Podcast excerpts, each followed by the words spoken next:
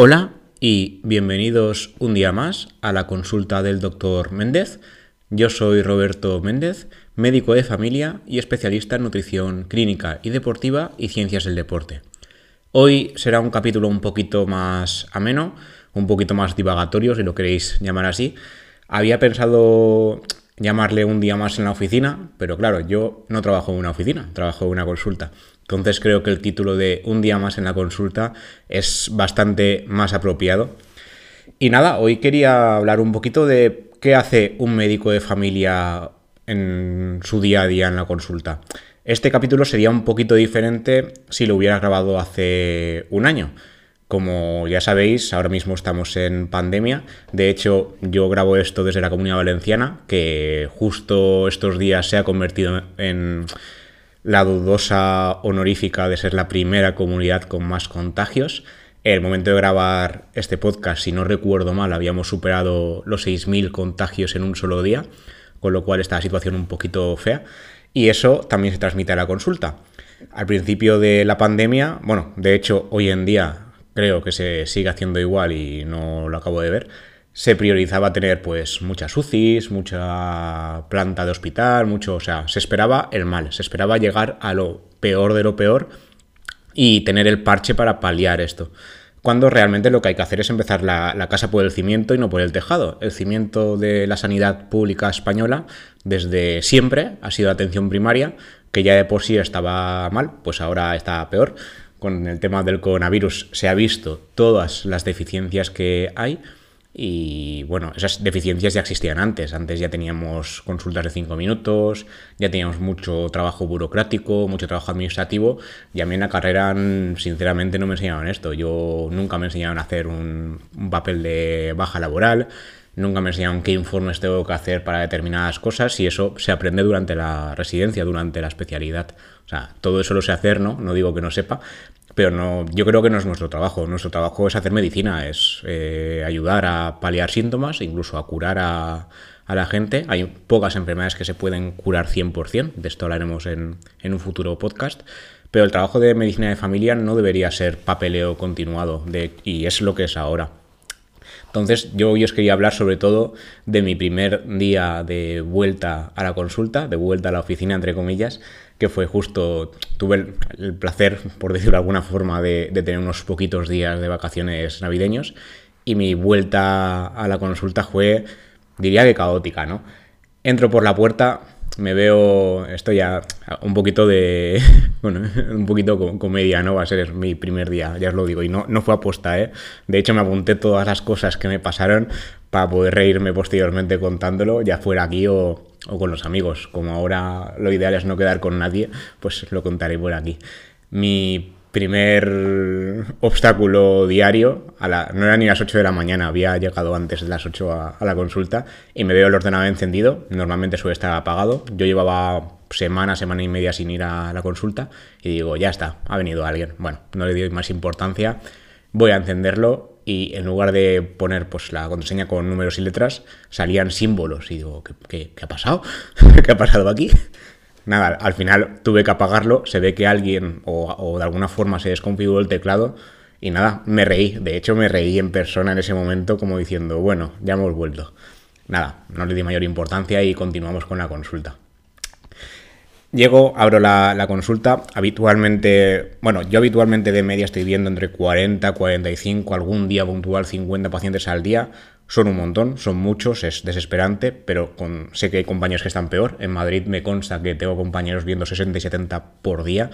Eso es una burrada, o sea, es una locura. No puedes atender bien ni siquiera 30 personas por día, que era lo que teníamos ya de siempre. De siempre teníamos 30, 36, un día bueno 30.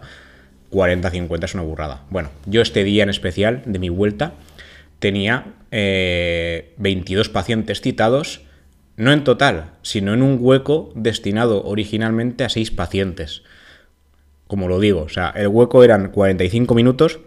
En mi centro de salud tengo la suerte de que esto, bueno, eso era antes, pero antes de la pandemia eh, hay un, hueco de 7 minutos por paciente originalmente. No se suelen cumplir, siempre solemos tener pues que si urgencias, que si pacientes extra, que si repite esta medicación, que si no sé qué Pero en este yo ahí ya, o sea, mi cabeza hizo boom, como suelo deciros, y de repente veo en, un hueco que eran de 45 minutos, esto originalmente son 6 pacientes en un día normal, tenía 22 pacientes forzados ahí en medio. Y yo, bueno, empezamos bien. Por suerte luego la agenda se, se fue un poco adaptando al día, se abrieron menos huecos a, propósito, ¿no? Para que no tuviéramos tanta carga laboral, porque yo no era el único, ¿eh? O sea, yo me estoy quejando a modo propio, pero me consta que mis compañeros estaban más o menos por un estilo. Era un plan vuelta de Navidad a lo grande. Pero esto no fue lo peor, o sea, durante el día fueron pasando cosas. Esto eran, os hablo de las 8, 8 y algo de la mañana. A las 10 de repente los teléfonos no iban, empezaban a comunicar. Y yo digo, nada, la gente no me está contestando, esto es habitual, depende de la hora que llames, pues la gente no sabe a qué hora está citada, porque le decimos, te llamaremos durante la mañana, porque vamos adaptándonos según el ritmo, si hay urgencias llamamos más tarde, esto nunca se sabe. Pues yo digo, qué raro que me comuniquen tres o cuatro seguidos. Nada, luego me enteré de que es que los teléfonos se habían caído totalmente, o sea, estuvieron sin funcionar. Ah, bueno, a mí depende del paciente, sí que me llegó a funcionar alguna vez, pero entre media hora y una hora sin llamar. O sea, perder una hora de trabajo en estos tiempos en consulta es otra burrada. Y yo ahí ya digo, uff, madre mía, esto no va bien. Luego, entre medio, durante la consulta, yo tengo la costumbre que me he dado cuenta que soy de los pocos, porque mis compañeros y compañeras suelen tener la consulta cerrada, habitualmente porque están viendo a alguien, ¿no? Pero la suelen tener cerrada de continuo. Yo suelo tenerla abierta porque me gusta que esté ventilada. O sea, ya lo hacía antes de que la OMS por fin reconociese el tema de contagio del coronavirus por el aire, pero eh, por, costumbre me gusta que esté ventilada la consulta. Bueno, pues eso hoy en día es un error, porque yo soy consciente de que cuesta mucho acceder al centro de salud y claro, había pacientes que habían accedido por otro motivo, ya fuese por ir a enfermería, por ir a hacer algún papel o lo que sea, y encontraban la consulta abierta. Ah, mi médico no está haciendo nada. Pues no.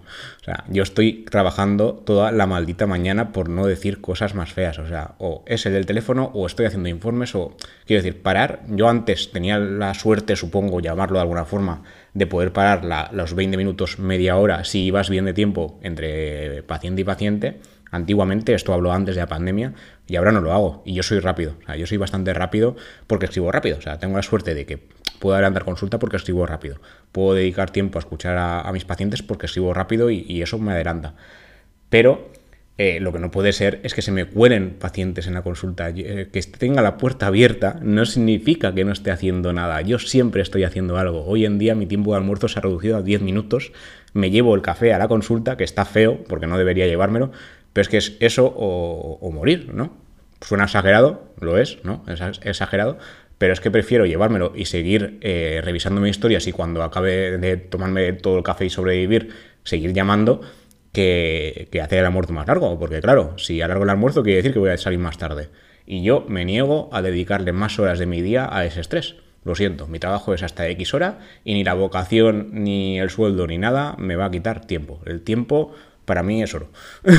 no literalmente, sino que prefiero tener tiempo libre y, desconectar que no estar ahí toda la tarde. Entonces, yo si puedo hacer las cosas en, menos tiempo, siempre lo más eficaz posible, pues mejor. Pero si se te cuela gente en la consulta sin más, porque, se, porque a mí se me ha colado gente sin más, o sea, imaginaos estar trabajando, o sea, estar en el ordenador haciendo informes o acabando de escribir una consulta y se te cuela literal, o sea, sin pedir permiso, sin llamar a la puerta, de repente te ves a gente colándose. Eso me pasó también este día, me suele pasar de continuo alguna vez puntual, no todos los días, pero este día se me colaban pues tres, cuatro, no sé si cuatro o cinco pacientes, o sea, eso es inaudito. Se supone que no tenemos que ir al centro de salud a menos que sea absolutamente necesario, porque en el centro de salud vemos casos con síntomas de coronavirus y lo ideal es que no venga nadie, o sea, primero llamar por teléfono y luego ya vemos si hace falta venir o no. No es por gusto. A nosotros nos han mandado desde, desde las diferentes eh, comunidades autónomas que no veamos a gente si no es prioritario verla en consulta. Yo cuando tengo dudas hago venir a la gente, pero si no hace falta, no hace falta. No hace falta venir a, a ver una prueba allí, no hace falta venir a ver una analítica, no hace falta venir a, que te explique un informe en consulta, no hace falta porque si no la sala de espera estaría petar y el, el siguiente brote de coronavirus sería nuestro centro de salud. No hace falta, ¿vale? Ahora luego hablaremos de esto del teléfono y tal, pero no hace falta venir porque sí, porque es que a mí me da la gana ir a la consulta. No funciona así, ¿vale? No es la vida normal todavía. De hecho, estamos en la tercera, cuarta ola de coronavirus y cada vez está peor. Entonces, pequeñas cositas que podamos hacer para mejorar, pues mejor que mejor, ¿vale? Y no hace falta colarse en el centro de salud porque a mí me parece mejor que la consulta sea presencial. No es así. A mí también me parece mejor. Me gusta más ver a la gente cara a cara, de verdad, me gusta más. El teléfono me parece lo peor que hemos hecho, pero no se puede hacer así. Entonces, como esto no va por gusto, sino por necesidades de cómo están las cosas ahora, pues de momento tenemos que funcionar así y cuando las cosas mejores, mejoren, perdón, ya se hará. Luego, para continuar, esto pasa habitualmente, pero por suerte poquito. Eh, luego está el tema de que pedimos cita para un día, le decimos a la gente que esté atenta al móvil y no contestan. Yo, mi forma habitual de trabajar, esto cada uno lo de una manera, es si llamo una vez y no me contestan, me espero mínimo una hora para que pase un poquito el tiempo y llamo una segunda vez. Si no me contestan, si es una cosa que o bien no es el motivo de consulta o bien es ver un resultado y es algo que he visto que está bien, pues la segunda vez yo ya no doy más oportunidades. Si es algo que es muy, muy importante, o ha salido un resultado muy mal, o la consulta a mí me parece prioritaria por el motivo que sea, sí que llamo entre 3 y 4 veces. Pero no puedo hacer eso con todos. Si tengo 40 pacientes y los llamo 3 veces a todos, no salgo de allí. Entonces, esto va por prioridades. Y lo que no puede ser es que pidamos cita un día, no contestemos al teléfono y llamemos a las 2, 3 de la tarde, cuando a las 3 acaba el horario laboral y no vas a encontrar a, tu médico en la consulta porque se habrá ido ya, porque a las 3 nos vamos, quejándote de que no has cogido el teléfono. Pues yo lo siento mucho, pero claro, si tenemos 40, 50 pacientes por día y en el momento que llamamos no coges el teléfono, volvemos a llamar y no coges el teléfono, pues no se puede hacer más. Quiero decir, no llamamos una sola vez. Que yo sepa, nadie llama una única sola vez porque por el motivo que sea puedes no haberlo cogido, lo que sea. Dos, tres veces es lo habitual. Pero si ahí ya no lo coges, mm, lo siento. Lo siento de verdad porque sé que es complicado acceder a nosotros. Pero mm, es lo que hay. Suena mal, lo sé. Sé que es muy complicado ponerse en contacto con el centro de salud. Sé que no tenemos las vías que tocan. O sea, lo que no puede ser es que digamos que esto ya es opinión personal, ¿eh? totalmente personal. Lo que no puede ser es que digamos que la atención será prioritariamente por teléfono y luego tengamos el mismo personal y el mismo número de líneas telefónicas o alguna que otra más y que digamos que tienen que llamar por teléfono todos y que no vengan. Claro, si tienes el mismo número de líneas telefónicas y atiendes a más gente que antes se presentaba presencialmente allí, eso peta, ¿vale? Hablando mal y claro, peta. No, no es viable. Entonces, claro, habrá gente que no conseguirá pedir cita, no conseguirá que le atienda el teléfono, no, conseguirá ver a su médico y se presentará allí. Eso a veces está bien y a veces está mal. ¿Cuándo está bien? Está bien cuando algo es urgente. O sea, que te dura la punta del dedo gordo del pie. Esto es una exageración, de nuevo, insisto, voy a usar muchas exageraciones. No es una urgencia. Que te duela el pecho, sí. ¿Vale? Entonces, presentarse allí presencialmente sin más, porque a mí me gusta la visita presencial, no es un motivo urgente de consulta. ¿De acuerdo? No es el mejor momento para la medicina de atención primaria hoy en día, no es el momento ideal para eh, querer ir al médico. Yo lo sé, o sea, yo no me gusta cómo está yendo mi trabajo hoy en día porque no estoy haciendo medicina, estoy haciendo de telefonista. Estoy haciendo trabajo burocrático que no me concierne porque no estudié esto. Yo estudié eh, para ser médico, no para hacer papeleo. Pero ahora mismo, pues cada uno está adaptándose conforme puede. Esperamos que esto pase pronto, pero hay que colaborar entre todos. Lo que no, la gran mayoría de gente coincido en que colaboran bien, la gente no entiende, pero siempre hay algún que otro que no.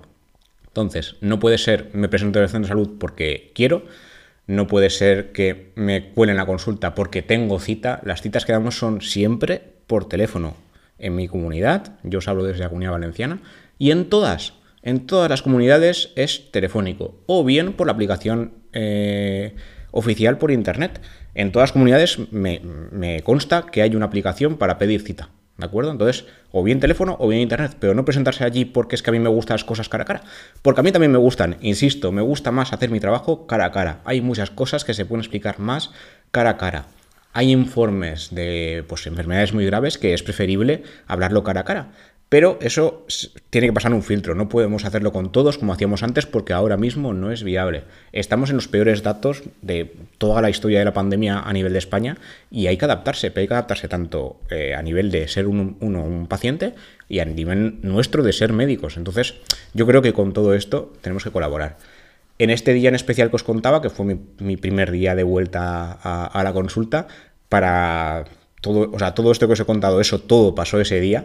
Esto me pasa algunas cosas durante varios días, hay cosas que se repiten, como lo de que gente que se cuele en la consulta, que no cojan el teléfono, que no sé qué, pero este día en especial, a las 10 petaron los teléfonos y a las 12 petó el sistema informático. Y yo ahí ya digo, mira, me voy a tirar por la ventana, porque hoy no es mi día, no sé qué he hecho mal, no sé por qué el karma se porta así conmigo, pero ese día era el día de, de que mi cabeza hiciera boom de verdad con todo lo que me pasó. Y después de eso ya, pues eso tardó creo que media horita, había cosas que podíamos hacer con el ordenador y cosas que no, pero claro, ahora todo se basa en la informática y en el teléfono, entonces si las dos cosas que más usamos hoy en día ya no van, pues no sabes qué hacer, no sabes dónde meterte. Y bueno, yo como era el primer día de vuelta a la consulta estaba bastante tranquilo, estaba muy modo zen, por llamarlo de alguna forma. Y nada, no, no me tiré por la ventana, sigo aquí, de hecho.